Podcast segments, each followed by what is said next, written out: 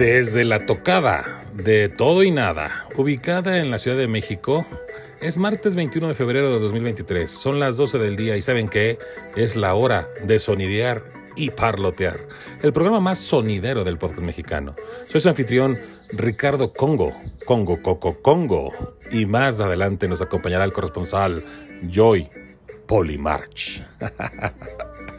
oh, ya se está acabando el segundo mes. Oigan, murió Raquel Welch, la guapa Raquel Welch, hija de padre mexicano, por cierto, y un icono de la época del oro de Hollywood. Desafortunadamente, otro terremoto en Siria y Turquía. Pero bueno, aquí estamos y creo que eso es lo importante. Un abrazo para todos aquellos que la están pasando mal un saludo, nos escribió Fernando Rocha, que le gusta la elección de los temas y la mañanera. Ay, la mañanera. Bueno, sí, supongo que la mañanera tal vez, seguramente, sí. y la manera de cómo se aborda cada uno de ellos. Así que, Fernando, pues muchas gracias por escucharnos y ojalá sigamos siendo de tu predilección. Así que, pues, sin más preámbulo, vamos a compartirles lo que es el menú del día de hoy. De aperitivo, kiosco Momo Morisco. Plato fuerte con B de Basofia. Y de postre, Richard Belzer, Guillermo, del Toro y el BAFTA y Ant-Man. Así que va a estar como siempre, ustedes ya lo saben, movido, entretenido, variado.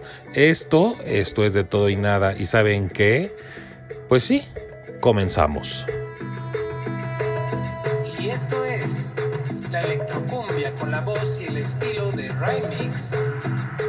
Desde San José del Video, Estado de México. Y échale mundo.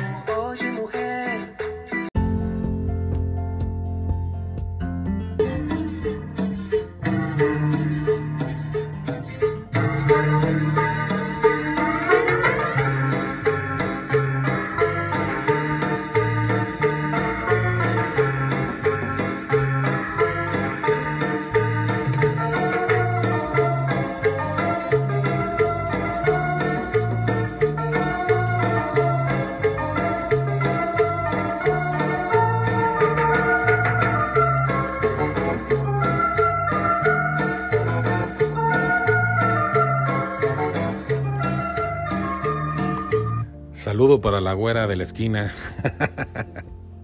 Oigan, a ver, algunos de ustedes que nos escuchan y que nos hacen el favor de seguirnos semana con semana, dentro y fuera del país, dentro y fuera de la Ciudad de México, pues tengo que comentarles de, de un espacio público que existe en la Ciudad de México.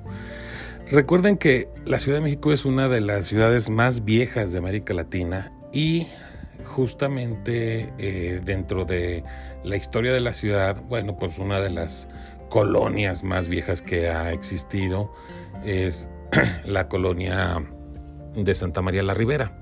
Está ubicada en lo que es la parte centro-norte de la Ciudad de México y más o menos diríamos que es lo que es la zona de Buena Vista.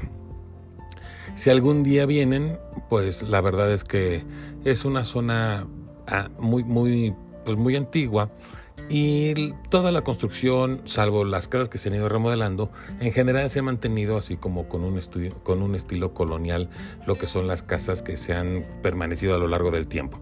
Sí se ha ido renovando, es decir, no es el caso como en, el, como en la colonia Roma, que pues se ha tratado de mantener lo más posible, que es una de las, creo que es la colonia más vieja de la ciudad, y que bueno, su arquitectura sea, ya, ya, ya es como patrimonio de la humanidad y ya no está permitido cambiar. En el caso de Santa María, la, Ribera sí es un poco más nueva, poco, poco, estamos hablando de menos de 10 años más nueva que, que la colonia Roma, pero aquí sí hubo algunas modificaciones. Bueno, dicho esto, en el corazón de Santa María la Ribera existe una plaza, una alameda, una plazoleta, donde, muy al estilo de como era antes, pues en esa plaza es un lugar de encuentro pues para la gente, donde puedes salir a pasear con tus animalitos, donde puedes salir a, caminar, a, ejercitarte.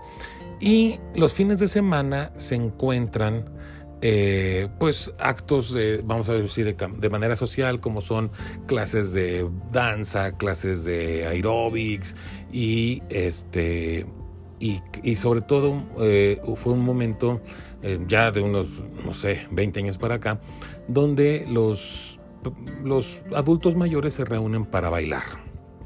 Ahora sí, ¿de qué estamos hablando? Pues eh, el centro de esta plaza es se, está, ahora sí que adornada por algo que se llama el kiosco morisco. El kiosco morisco fue una estructura, un kiosco, eh, muy peculiar porque se le dice morisco porque su, su arquitectura está, nos remonta mucho a lo que es la arquitectura mora, es, sí, moro, ¿no? De, de, los moros. Lo diseñó el ingeniero José Ramón Ibarrola para la Exposición Universal de, 1884 a 1885, siendo lo que era la base para lo que era el stand de México. Fue un kiosco fundido en nada más y nada más que en Pittsburgh, Pensilvania, por, en los hornos de Andrew Carnegie, el industrial acerero más importante del mundo en aquel entonces y muy amigo de justamente José Ramón Ibarrola, el arquitecto mexicano. Ahora, dicho esto, pues acaba la, bueno, se acaba la, la exposición, el kiosco regresa, bueno, más bien llega por primera vez a México, se coloca en la alameda central de lo que es Avenida Juárez, ahí frente a lo que era el eh, frente a lo que era el santuario de Corpus Christi, más o menos para quien conoce la Ciudad de México, era, estaba justo antes de lo que hoy es el hemiciclo a Juárez. El hemiciclo a Juárez lo manda a construir Porfirio Díaz para el cumplimiento del centenario de la nación y quitan el kiosco y se lo llevan justamente a su ubicación actual. Ahora, es un kiosco que ustedes lo pueden ver, es un kiosco muy lindo, obviamente eh, ha ido perdiendo pues cierta colorido a lo largo del paso, a lo paso, al paso del tiempo, perdón, porque pues se han ido cambiando los materiales, se le ha metido un poquito más de cemento, se le ha quitado un poquito más de este, de los vitrales que se utilizaban, ya es vidrio más normal. Y bueno, se ha ido cambiando, pero en general se le ha dado mantenimiento y es un kiosco lindo, es decir, creo que puede ser una buena parada eh, turística para quien venga a conocer la Ciudad de México. Es una reunión realmente muy, muy chilanga, muy, muy de la Ciudad de México y que para quienes vienen normalmente eh, pues sigue siendo un encuentro para jóvenes y, muy, muy famoso en lo que es la parte centro-centro-norte de, la capital. Ahora, ¿por qué digo todo esto? Y ahora sí, bueno, ¿y eso que tenía que ver con la melodía de entrada? Bueno, pues justamente porque se ha dado un poco la costumbre de que el sonido que ustedes escucharon al principio es a lo que se le conoce un sonidero.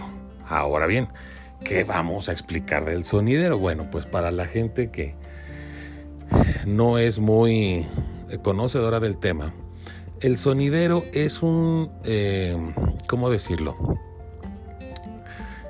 Es un tocadiscos, porque la verdad es que es eso, es, es, es un DJ, por decirlo de alguna manera, donde eh, armaban todo lo que era la música para las fiestas del pueblo o de la colonia o del barrio y ellos llegaban, o sea, lo que es, y estamos hablando de sonideros tanto del, chiquillo hasta el señor ya sonido changa o todos esos famosos que eh, se convertían ya en una en un estilo y lo que hacían era llegar, ponían luces, ponían bocinas y ponían al DJ que estaba poniendo y poniendo la música. Música por lo regular popular, porque obviamente está enfocado para barrios populares, para música muy, muy este, tropicalona y que, eh, por ejemplo, llegaban en su momento hasta vender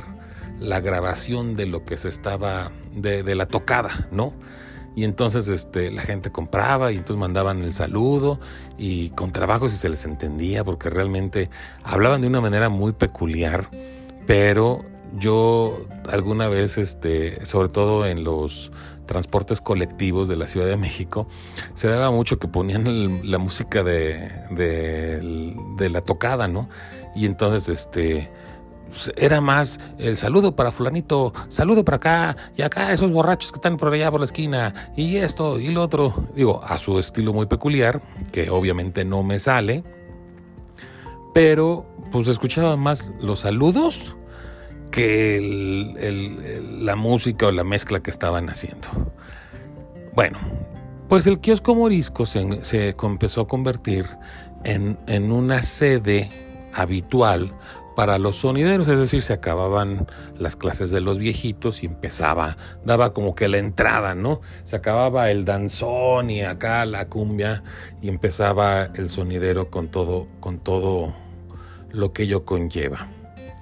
Entró a la polémica hace un par de semanas porque la polémica y nada discreta delegada de Cuauhtémoc, este, Sandra Cuevas, pues es una mujer que la verdad gobierna la alcaldía más importante de la Ciudad de México.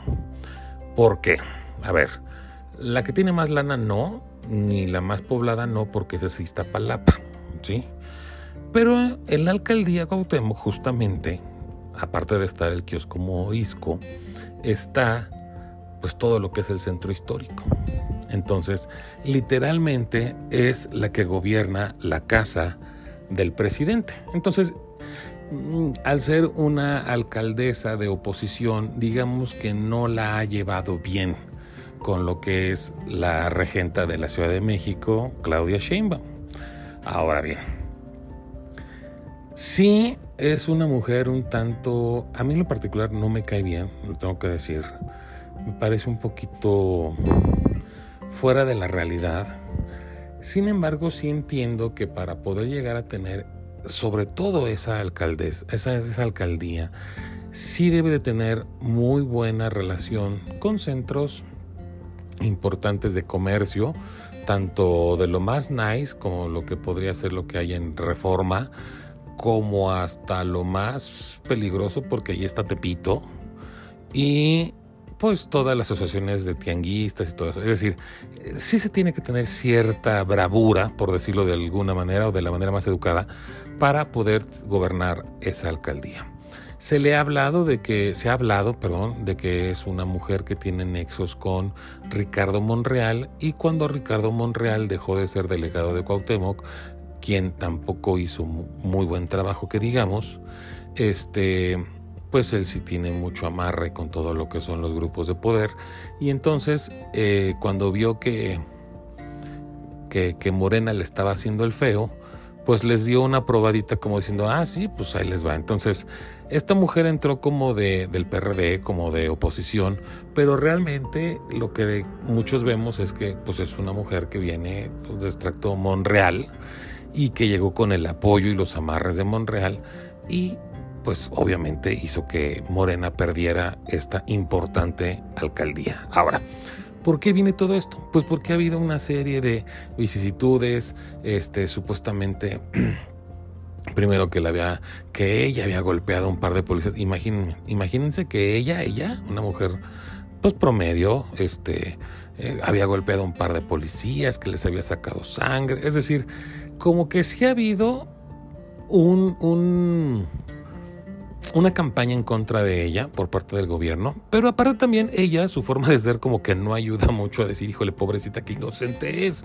O sea, es, es, es, es, un tema complicado realmente. La verdad tendrían que meterse a los videos de, de YouTube y todo eso para que la vean. O sea, realmente, pues no me parece tan fuera de la realidad, me parece un tanto sensata, pero sus formas creo que es la que la hacen ver como que un poco agresiva, ¿no? Entonces, repito, creo que para gobernar ciertas... Eh, ciertos territorios tiene que haber esa bravura. ¿Por qué? Porque el territorio, si, si, no lo, si no la tienes, te, eventualmente te va a terminar absorbiendo. pero pues no sé qué tanto está dentro de lo que debe y qué tanto está afuera. Es decir, yo con esto no estoy echándole porras a Sandra, aunque sí tengo que decir que mi postura está como que más cercana a la de ella. ¿Por qué? Bueno, hablamos de los encuentros con los animalitos, con el ejercicio, con el baile para los viejitos. Todo eso me parece perfecto, padrísimo y lo celebro que a estas alturas siga habiendo estos espacios para la gente. Ahora, si ustedes me preguntan si a mí me gustaría tener un sonidero fuera, afuera de mi casa, yo les diría, pero para nada. O sea, una cosa es que a lo mejor una vez al mes, y ya me estoy yendo lejos, ¿eh? pero bueno, una vez al mes pudiera aguantar una fiesta de algún vecino ruidoso. Y otra, que cada semana tenga que estarme chutando el pum, pum, pum, pum, pum, la vibración de las bocinas, el sonido, que no pueda estar en mi casa viéndome una película porque está sonando esto.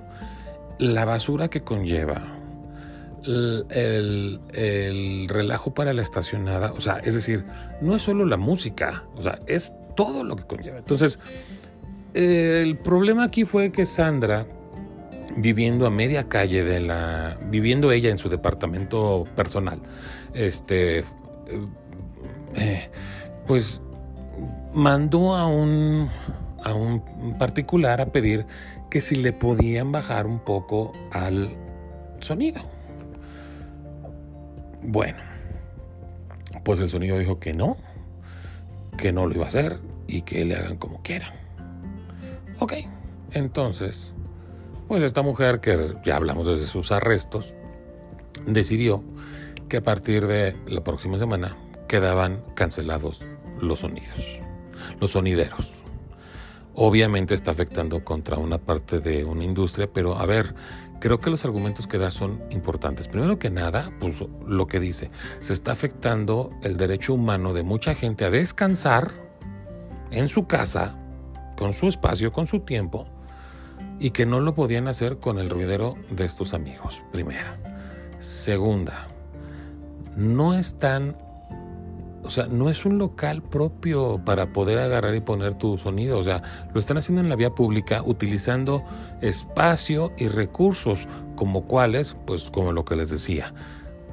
la sociedad la tiene que limpiar la delegación y la luz que utilizan pues es derivada justamente del alumbrado público. Entonces, estás variando lo que es la, la, capacidad de energía eléctrica que pues le estás metiendo bocinas, porque obviamente, y ustedes se lo imaginarán, son bocinas que llegan en tráiler, o sea, no son bocinas de, de, este, de que, ay, saqué mi bocina del coche, o sea, no, es una bocina, señoras bocinas, con bafles, con lámparas, o sea, bueno, con luces para la iluminación, para los efectos, para esto, para lo otro, o sea, es como llevar una discoteca ambulante. Entonces, al final del día es mucha luz que ellos consumen y que se termina cargando al erario.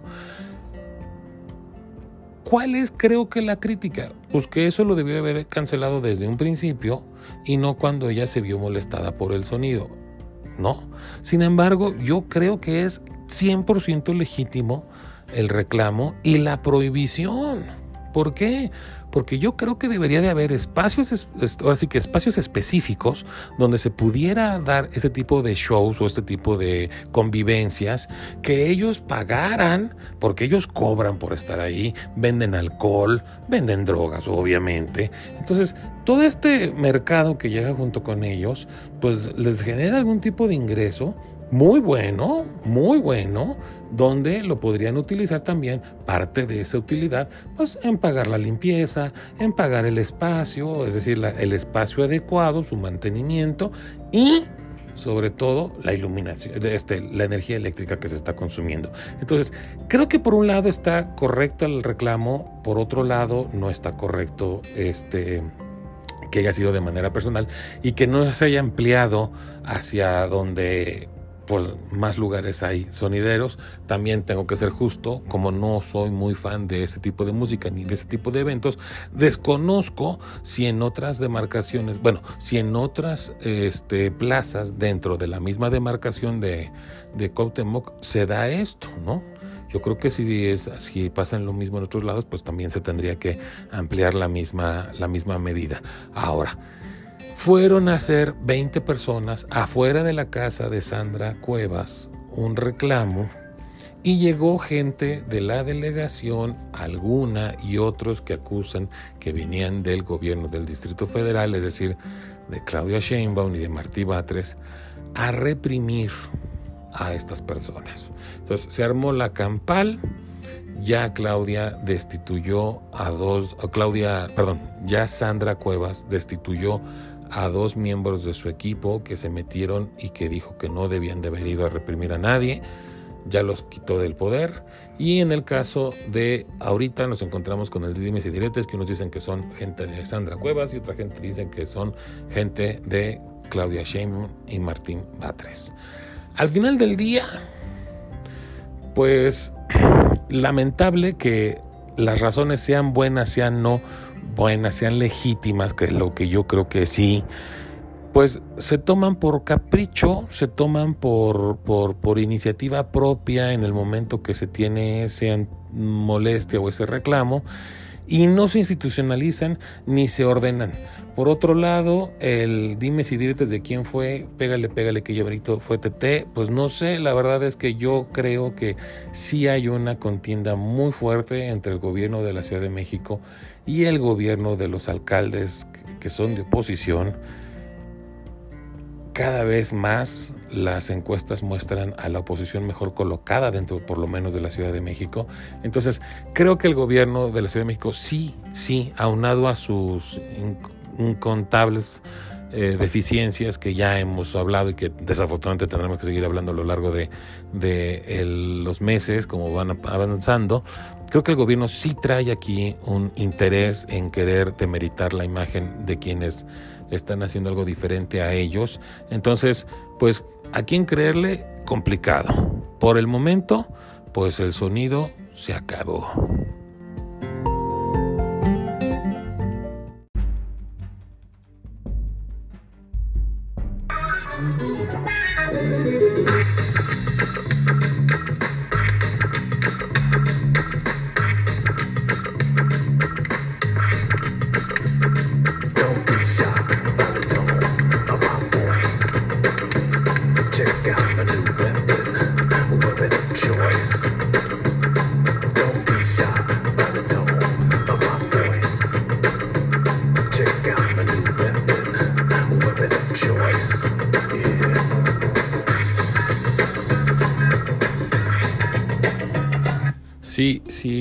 Usted que nos escucha es melómano, obviamente ya la conoce. Y si no, créanme que no hay, porque en verdad no hay pierde ni, ni, ni desperdicio en que se den una vuelta a YouTube y pongan The Weapon of Choice de Fatboy Slim, el video oficial donde nos da una muy buena cátedra de baile el maestro Christopher Walken, porque qué rolo no no no y bueno, ya que hablamos del poder de la elección, pues obviamente tenemos que hablar del tema que tendrá su, su pináculo este domingo que viene, ya que pues ahorita que andamos de imaginativos y de recomendadores, ¿qué pasaría si el primero, 2 de julio, no sé cuándo vayan a ser las elecciones del 2024, eh, saliera quien quede como ministro, perdón,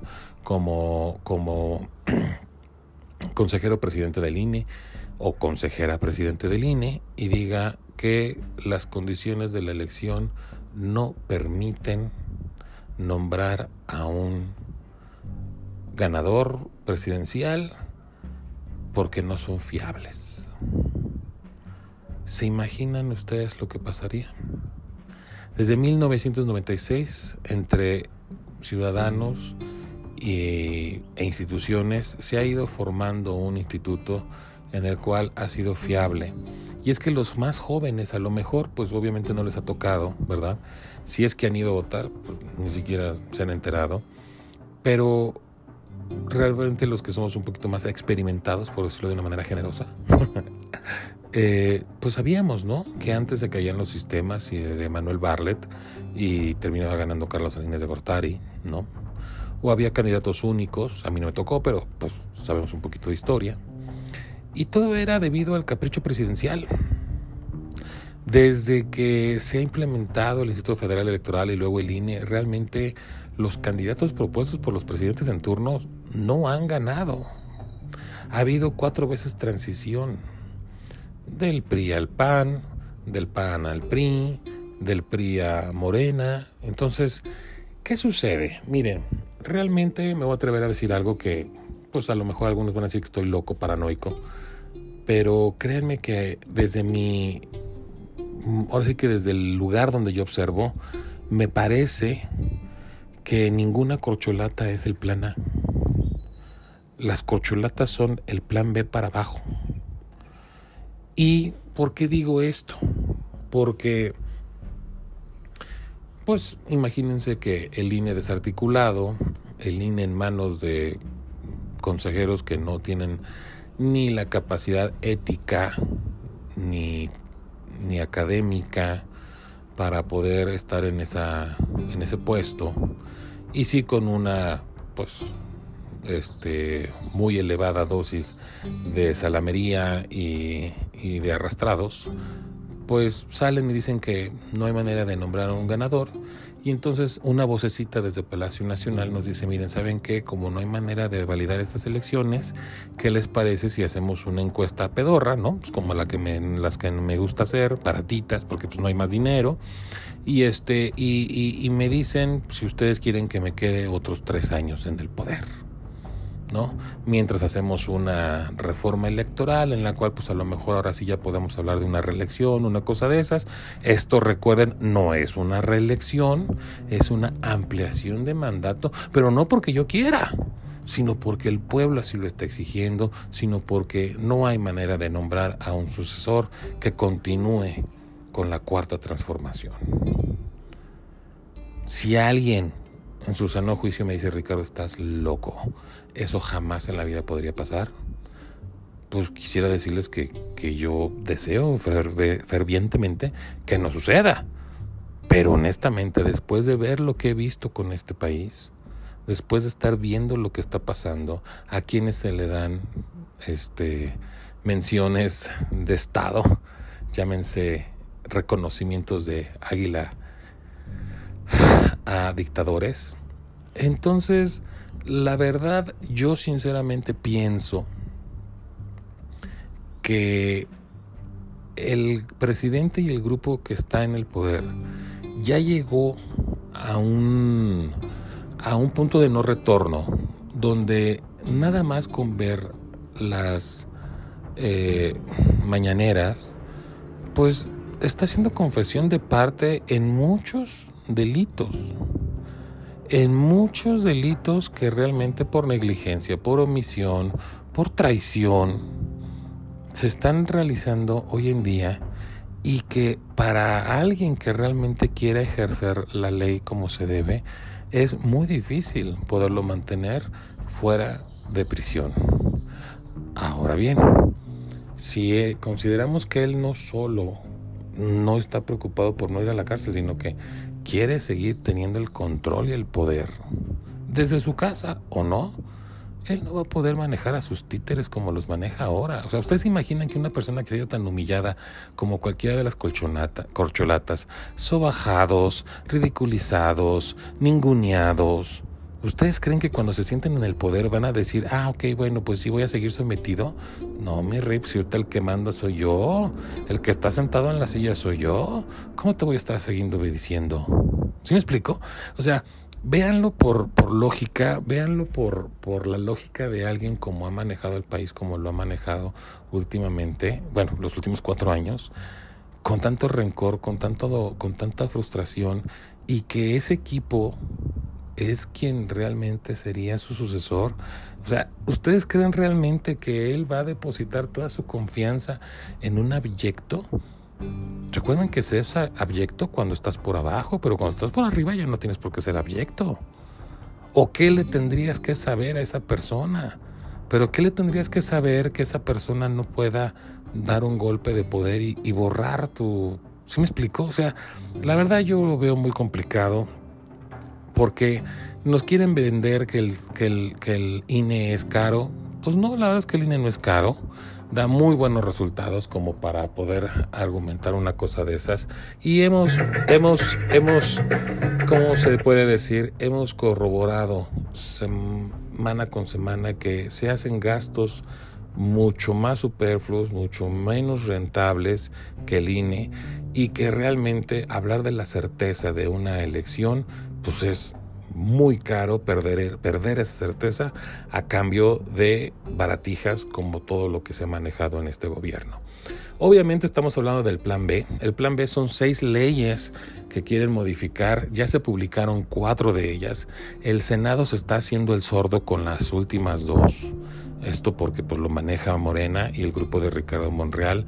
Ellos dicen que en esta semana se tendría que votar y salir a publicación en el diario oficial, lo cual esto permitiría que la Suprema Corte entonces ahora ya la pudiera traer con todo lo que es la querella legal que la oposición, el INE y muchos ciudadanos de la sociedad civil están poniendo para que esto, con todas las controversias constitucionales, pues obviamente sean frenadas. No puede entrar la Suprema Corte hasta que no sean publicadas y una vez que sean publicadas, pues obviamente tienen un tiempo para poder entrar en querella.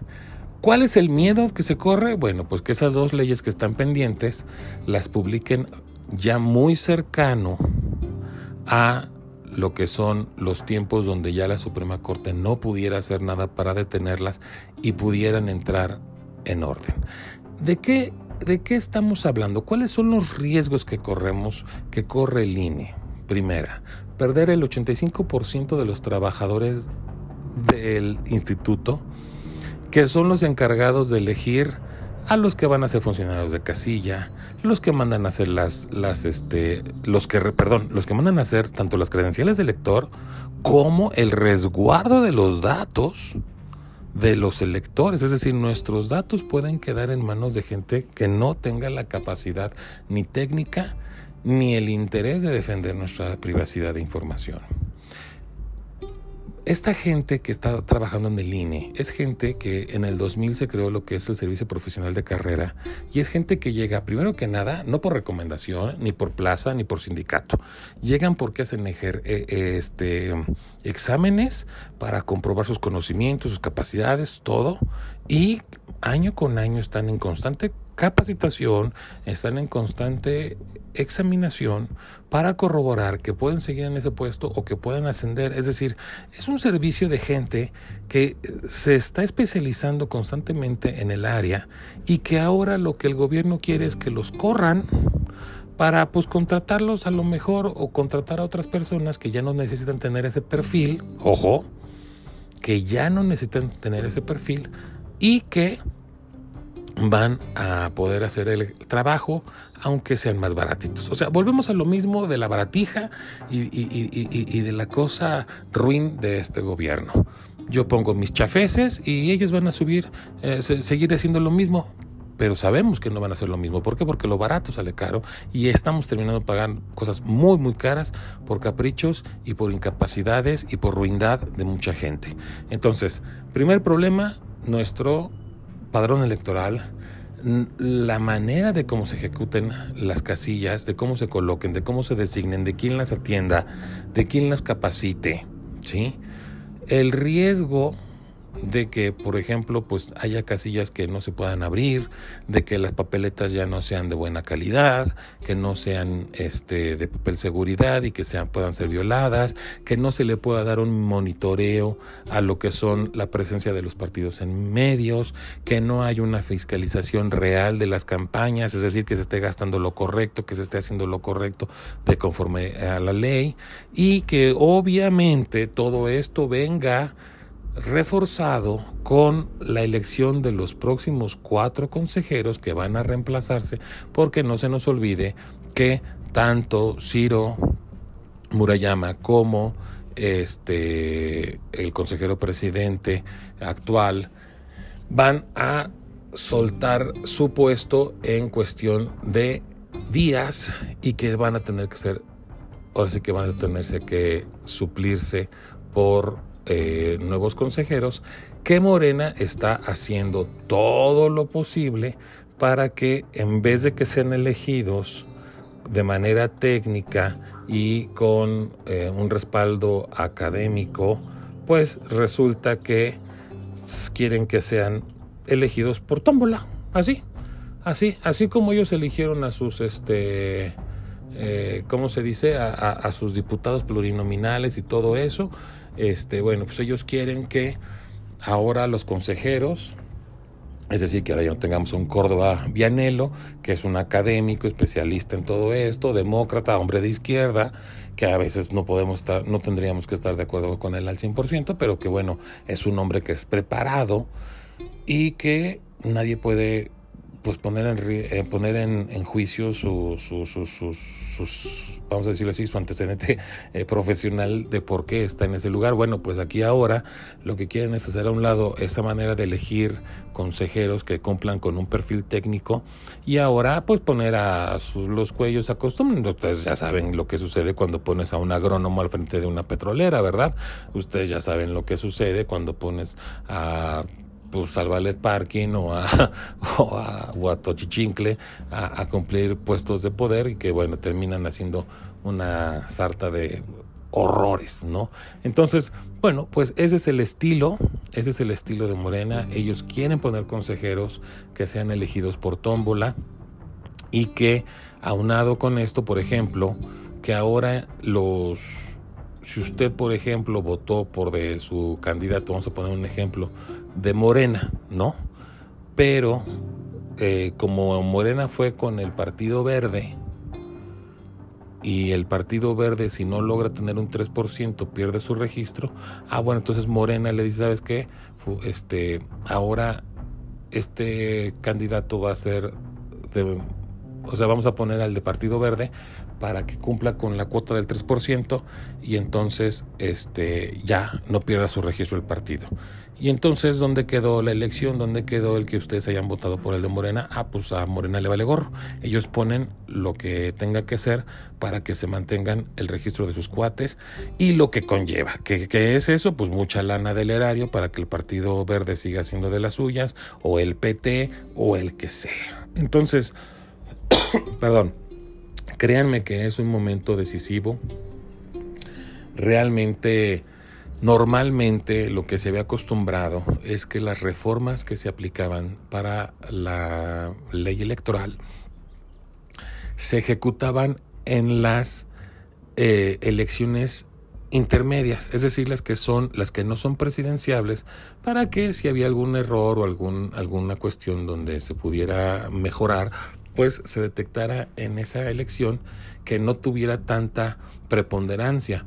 Aquí lo que se está haciendo es que se quieren cambiar las reglas al cuarto para las 12, dejar al INE sin dinero, sin gente, meter hasta la cocina a su gente y que esa gente sea la que se encargue de desmantelar desde adentro al INE y que, vamos, se ponga a prueba una nueva ley electoral en donde van a ser las elecciones más grandes en la historia de México, porque son gobernadores, son presidente, diputados, senadores y un chorro de presidentes municipales. Es decir, se ha estado trabajando para que no salga tan caro y que se vayan unificando, que haya, que, que, que, que se vayan homologando las, las elecciones y entonces ya no se tenga que estar gastando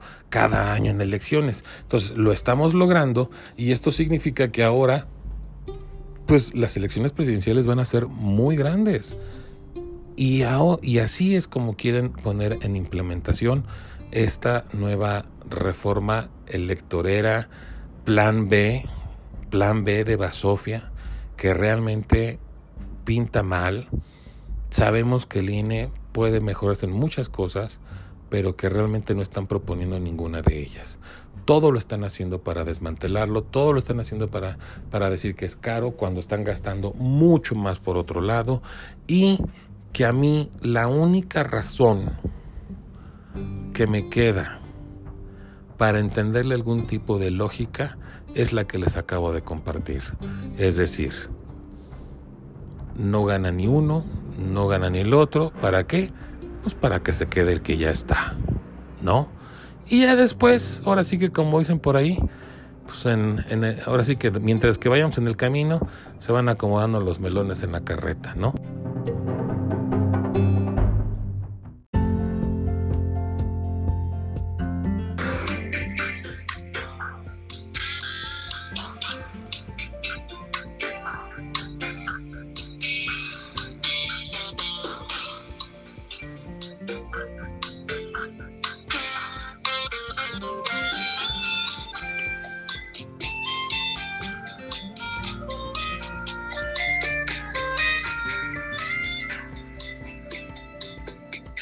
Tema es para toda la ley y el orden o solo para unidad de víctimas especiales?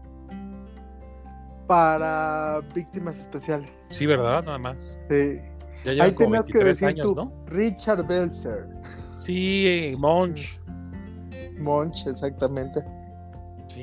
Me daba mucha risa en español cómo te iba diciendo los, los nombres, ¿no? O sea, para que no sé para qué, para que Marisca Bueno, pues es que de alguna manera yo sí siento que es bueno Sí, a mí me gustaba, ¿eh? porque en inglés era más simplón y ahí te iba diciendo, a mí me gustaba el intro en español. Que bueno, lo que tenía el intro en español, porque la canción, como ya escuchamos el tema, es instrumental, pues en español te debe ser el nombre del actor, que iba apareciendo la letra.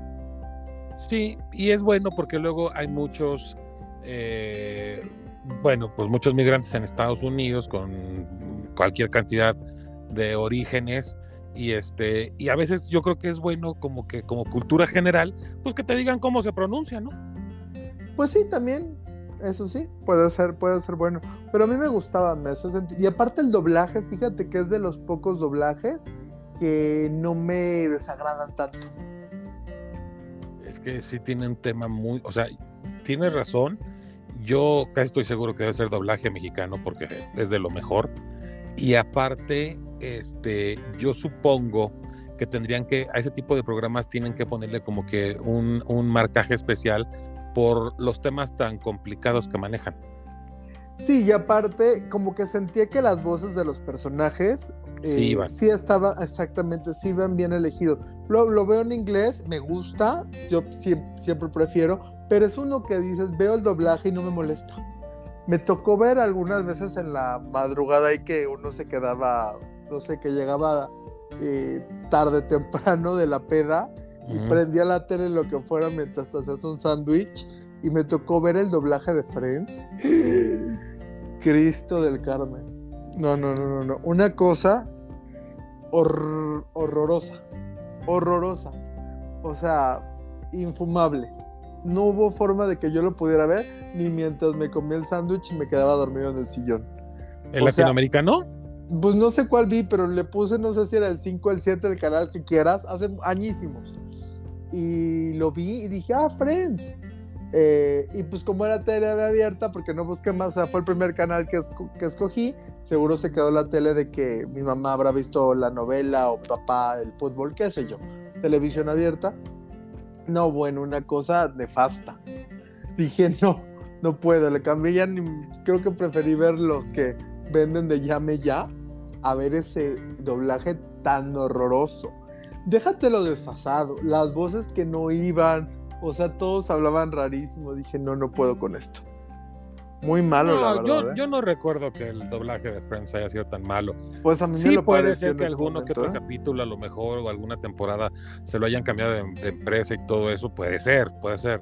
Pero yo no, yo no recuerdo el de Friends tan malo. Híjole, pues yo sí lo recuerdo horrible sí se tienen que como que hacer de manera local, pues para que mantengan un poco la gracia y la gente lo entienda, porque al final del día, bueno, son distintas idiosincrasias y distintos, ah, es decir, sí hay gangs que son un poco locales y que si, si no estás familiarizado con el idioma o con, o, ahora sí con el entorno de la serie, pues no van a ser nada simpáticos.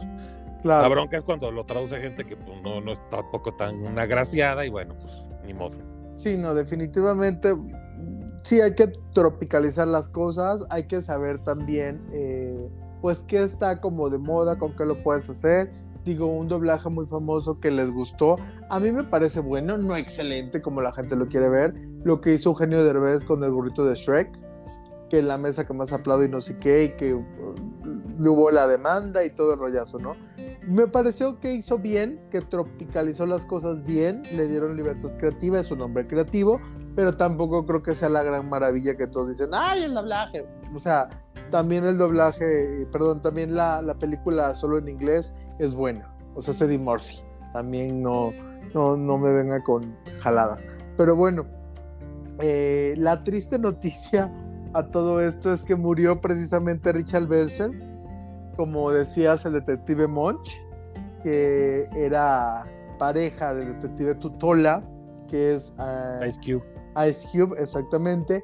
Y hacían una muy buena mancuerna, ¿eh? O sea, yo siento que en esa, pues, tipo pareja dispar, que era este señor, pues un señor ya grande de edad, por así llamarle, judío, eh, blanco, pues conservador hasta de cierta manera, con una persona eh, afroamericana, eh, rudo, como Tutola. Entonces, como que no sé, había una química ahí muy buena, de verdad. O sea, entre las actuaciones que la verdad hay que reconocer, reconocerle a, a ¿cómo se llama? A Ice, eh, ¿Era Ice-T o Ice-Q? No, es Ice-T.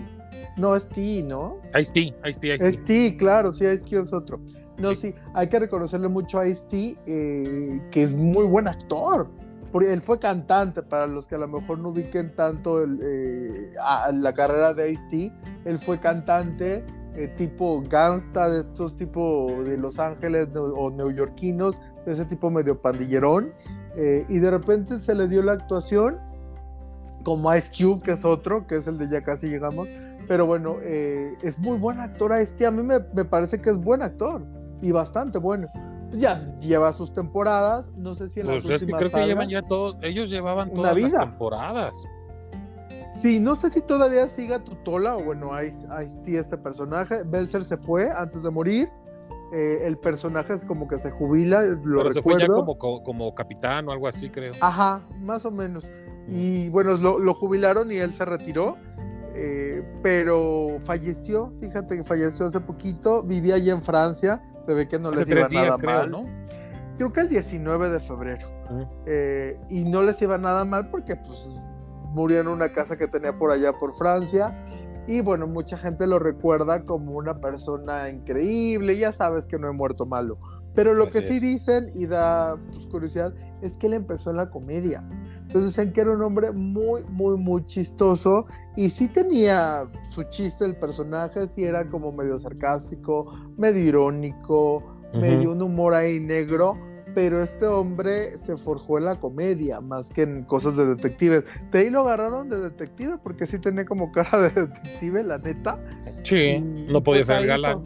claro, y ahí hizo su carrera hasta que se jubiló, entre comillas, de, pues del programa, su personaje, y él como que también un poco, la verdad es que creo que hizo un par de cositas después de salir de la ley y el orden, y después pues se fue a su casa en Francia, murió a los 78 años. Sí, era lo que platicaba al principio también, que murió Raquel Welch, pero bueno, pues ni hablar. Falta el pues tercero. Pues sí. mira, ahí van poco a poco. Y bueno, fíjate que pasando otros, a otros temas, algo que no pero muerto. también de la farándula pero también de la farándula, algo que no ha muerto es el legado de Stan Lee. Este señor que ha sido venerado, criticado, estudiado y muchas cosas, eh, el creador de Spider-Man, una de sus obras más importantes, eh, más famosa. Vimos en varias películas de Marvel que salían sus cameos. Aparecían muchísimas películas de un personaje. Todas, en todas las de Marvel salían. Sí, donde hacía un cierto cameo que lo hacían de forma sutil, pero que sí se supiera que allí estaba. O sea, Claro. no había forma de que no vieras a Stan Lee en esos cameos y era hasta simpático ver ahora de qué va a salir, ¿no? Eh, y bueno, eh, una de las cosas que no se sabía mucho y es una historia muy curiosa es que uno de los, pues de sus personajes favoritos era Ant-Man, que ahorita está ya en el cine, Ant-Man and the Wasp. No sé si todavía está en el cine o ya la quitaron, pero sí va a estrenar. Y él quería No, hacer sigue, esta- pero es, pero es de la del núcleo universo, algo así, ¿no? Pues según yo es Ant-Man and the Wasp. No sé qué, es, creo que es la tercera ya. Ya lleva tres películas Ant-Man. eh, que era de sus personajes favoritos. Muchos podrían creer que era otro, pero no era este de sus personajes favoritos. Y él, como en los ochentas, quería llevar esta película al cine.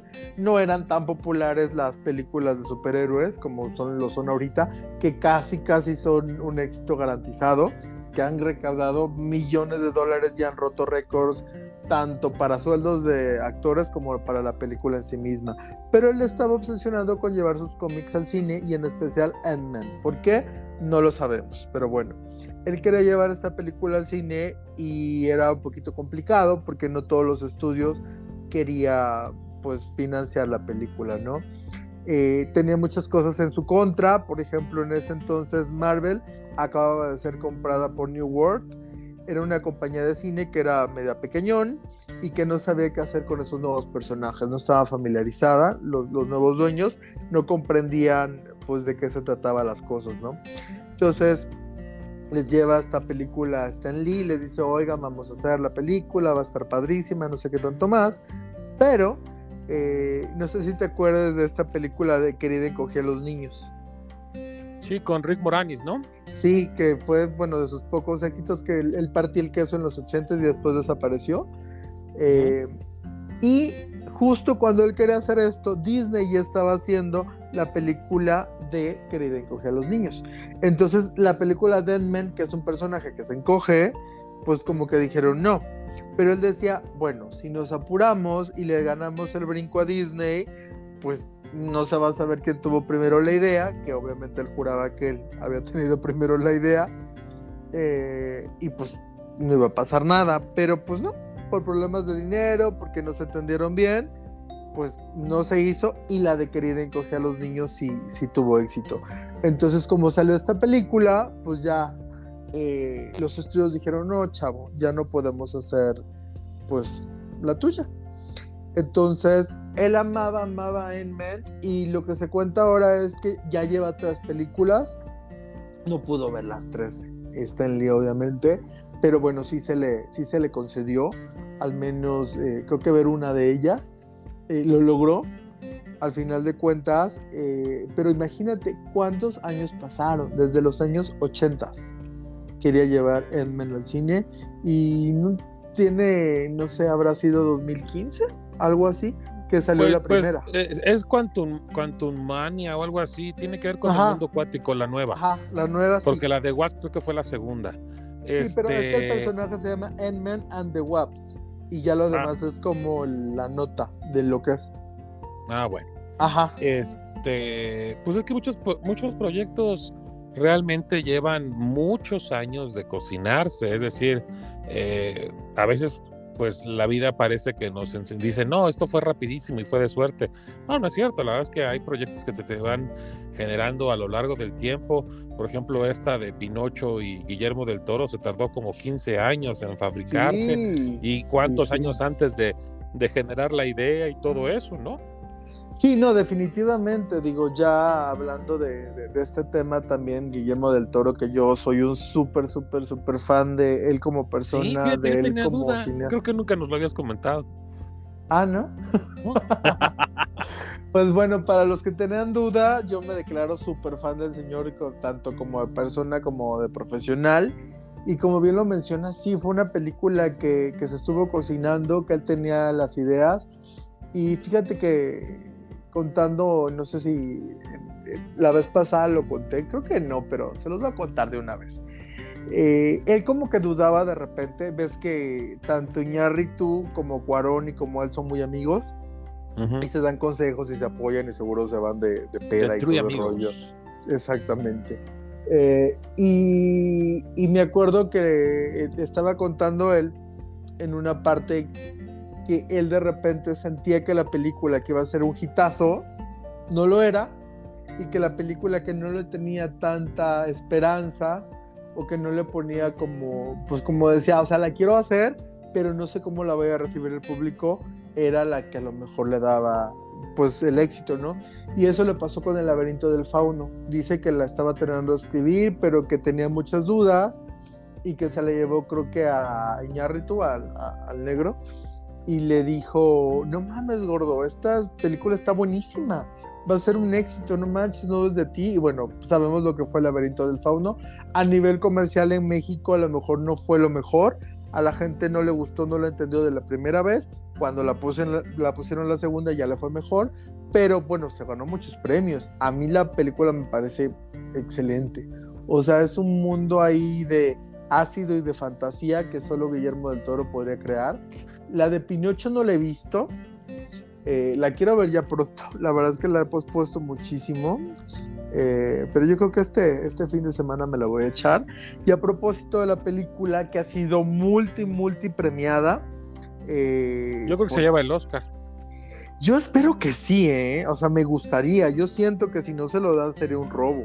Pero bueno, la buena noticia que lo que le llaman de repente la antesala británica de los Oscar, porque la antesala se considera el Globo de Oro, que se lo ganó ya como mejor película animada, se ganó el, Gol- el, el Golden Globe, Eh, se ganó el BAFTA, el BAFTA mejor película animada. Entonces ya va, Correcto. básicamente ya va ahí trazando su camino para el Oscar. Eh, yo creo que se lo debe de ganar. O sea, tiene ya el Globo de Oro, tiene el BAFTA, tiene el Critics Choice Award, tiene el Hollywood Music In Awards, tiene los Angeles Film Critics Association, el Chicago Film Critics, em, Seguramente bueno, va a tener el Ariel. tiene la nominación. No sé si tenga el Ariel, ¿eh? No, No, sé pues el cuál. Ariel es después y no ves que él los está rescatando porque estuvieron, este, porque el gobierno ya les quitó el patrocinio.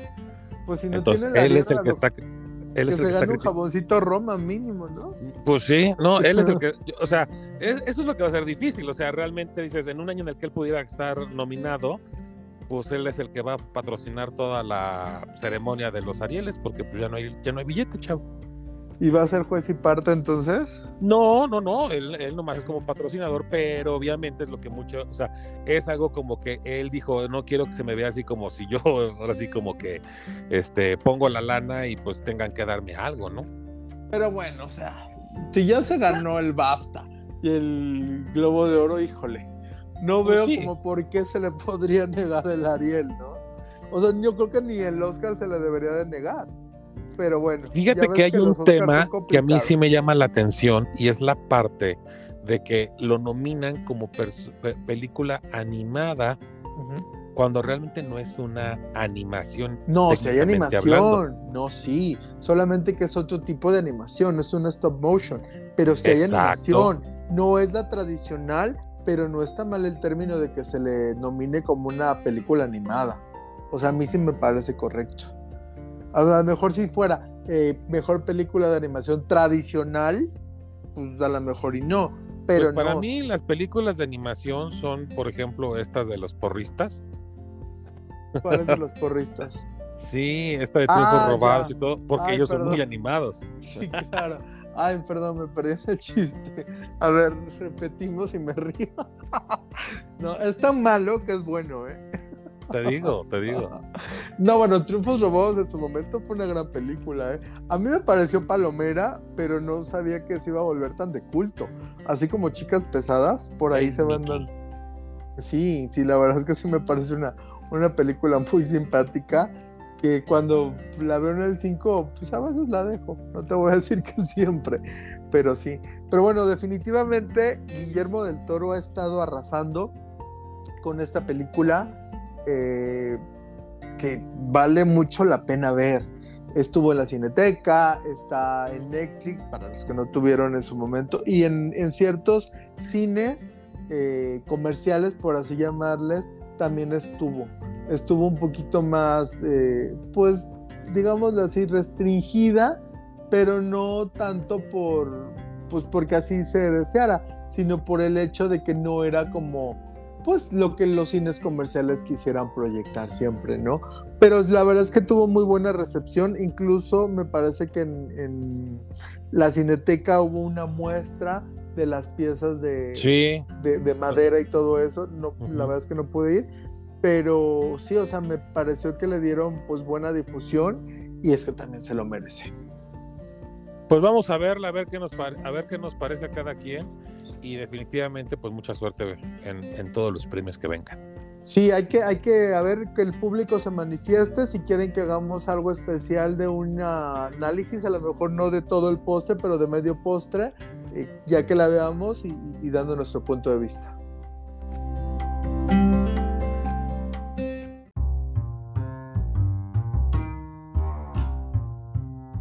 Estimados escuchas, este episodio ha llegado al final. Antes de despedirnos, me gustaría comentarles que nos han llegado mensajes que nos preguntan que, bueno, yo a qué iría el 26 a la concentración si es que no ha pasado lo de la última modificación para el plan B. Tienen razón, parece a veces como que no fuera necesario y es que, bueno, todavía nos queda el resto de la semana, no podemos predecir si va a ser o no se va a hacer, si lo va a cumplir Monreal o no, solamente les comento lo siguiente. Nosotros como ciudadanos tenemos que hacerle ver a la gente que a la gente que está en el poder, a la gente que está en la decisión, tomando la decisión, en este caso a los ministros de la Corte, que es a quien se va a, buscar la concentración, de decirles que si ellos toman una decisión que vaya en contra del poder, nosotros como ciudadanos también estamos con ellos, los estamos apoyando y por eso les estamos pidiendo e exigiendo que cumplan con la Constitución. No se les está pidiendo que nos hagan un favor ni que tuerzan ninguna regla. Al contrario, les estamos pidiendo que cumplan con la Constitución.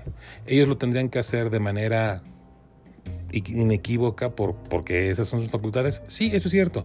Pero también sabemos de un Estado que está muy poderoso, muy persecutor, muy grosero contra ellos y es importante darles su apoyo. Así que si ustedes gustan y nos quieren acompañar, ahí nos vamos a encontrar. Por mientras, espero que les haya gustado, eh, aunque sea un poquito de lo mucho que nos gusta a nosotros preparar el programa y como ya es costumbre, amenazamos con regresar. Sí, regresar la próxima semana. Recuerden que nos podemos encontrar en Spotify, Apple y Google Podcast. Nos pueden contactar por las redes sociales del programa que son TikTok, YouTube, Instagram, Twitter y nos identificamos como The Toina MX. A Joy en Twitter como Joyarhu y a un servidor en Twitter e Instagram como Hauter con H al principio y WR al final. Así que si el manager nos lo permite, nos estaremos encontrando y escuchando la próxima semana en el mismo horario y en la plataforma de su preferencia. Sean ante todo ustedes muy muy felices. Abur. Y puedo ver la miel y un pétalo en tu piel y soy nada.